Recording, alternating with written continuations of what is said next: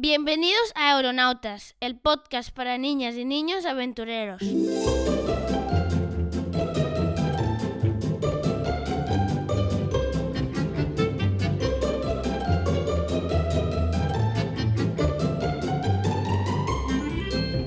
Hola aeronauta, estoy muy contenta de estar contigo otra vez. Ya te dije mi última aventura que hoy te contaría la historia de dos hombres fascinantes que surcaron los cielos en busca de respuestas y batieron algún que otro récord. Vamos, sube el volumen, que despegamos.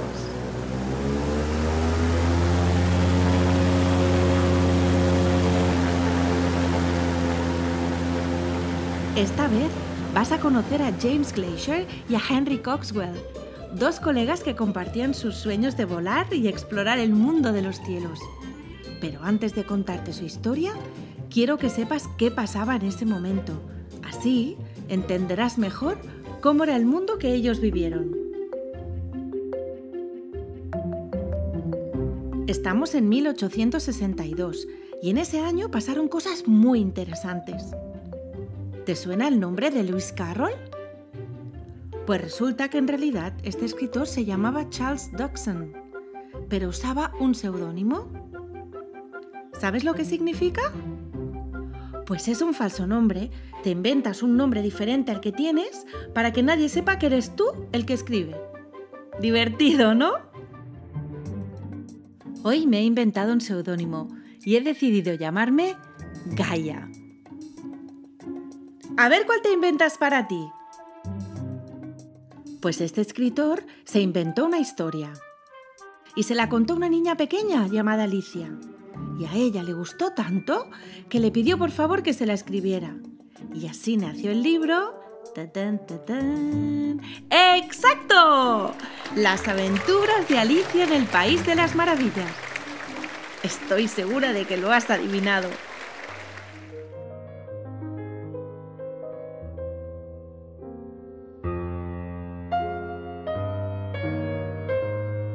Más cosas que contarte. En ese año, en la ciudad de Barcelona, se reinauguraba el Teatro de Ópera del Liceo, porque se había incendiado el año anterior y lo había destrozado.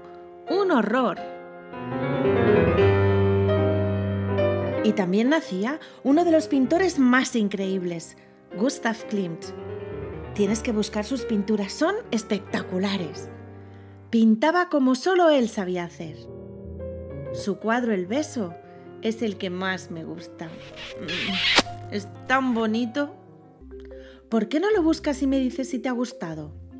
O busca otro que te guste más y me lo cuentas. Finalmente decirte que en los Alpes, esas montañas tan grandes que hay en Europa, los montañistas realizaron el primer ascenso al Mont Blanc, la cima más alta. ¡Uf! ¡Cuántas cosas! Pues en ese momento tan especial de la historia estaban nuestros protagonistas, James y Henry, subiendo su globo desde el Reino Unido. Allí empieza su aventura y allí viajaremos. Mira un mapa para saber a dónde vamos. Puedes parar un momento mi historia y volver a reanudarla cuando tengas el mapa delante. Yo me espero. ¿Ya estás? Pues seguimos. Te contaba que nuestros protagonistas de hoy se elevaron desde Inglaterra.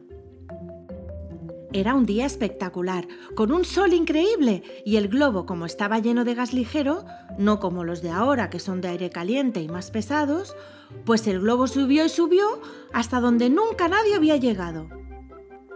Para hacerlo, tenían que tirar unos sacos de arena fuera de la cesta y para bajar, tirar de una válvula que estaba en medio del globo y sacaba el gas lentamente. Subieron unos 8 kilómetros por encima del nivel del mar, que es más de lo que hace un avión. ¡Qué fuerte, ¿no? Un poco más si hubieran llegado a la altura de los cohetes. La verdad que se arriesgaron demasiado, porque al subir tanto empezaron a encontrarse mal. James dijo que no podía ver bien sus instrumentos de medición, que no podía levantar el brazo y perdió el conocimiento como si estuviera dormido. Henry, mientras tanto, se dio cuenta de que las cuerdas superiores del globo se habían enredado y subió para deshacerlas. ¡Uf, qué miedo tendría yo!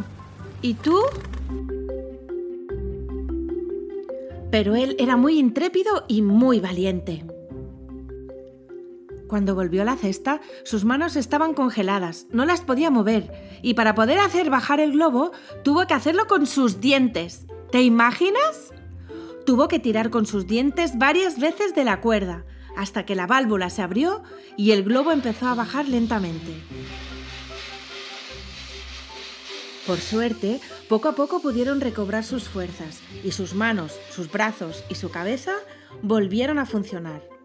Pero estuvieron muy cerca de morir. Con este viaje querían medir la temperatura y la humedad de la atmósfera en sus niveles más altos porque James era un experto en los fenómenos atmosféricos, como la lluvia, la nieve, y estaba convencido de que si subía y sabía qué pasaba en el cielo, podría hacer predicciones. Es decir, saber con tiempo cómo serían nuestros próximos días. Y estaba en lo cierto, porque hoy, gracias a lo que él descubrió, se puede saber un poquito antes de que pase si va a llover, nevar, ¿Tendremos mucho viento o qué pasará? Seguro que has visto algún hombre o mujer del tiempo que lo explica en la tele.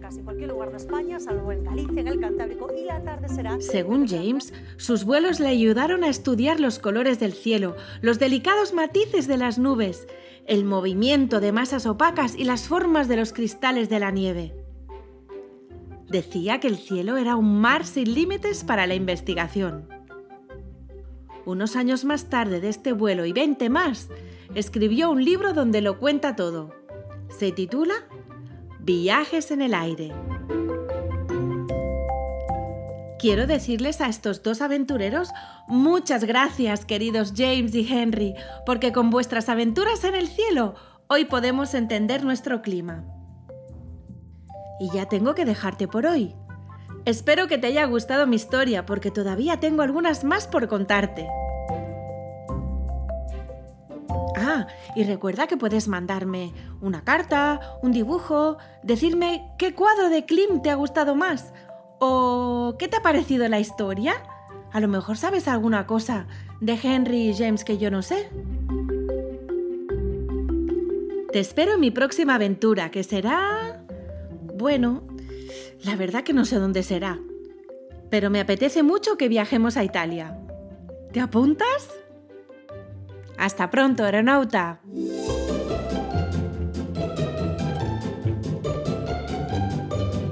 Si te ha gustado la historia que te hemos contado, te invito a que nos mandes un dibujo de nuestros personajes de hoy o un dibujo imitando cómo pintaba Clean y nos lo mandes.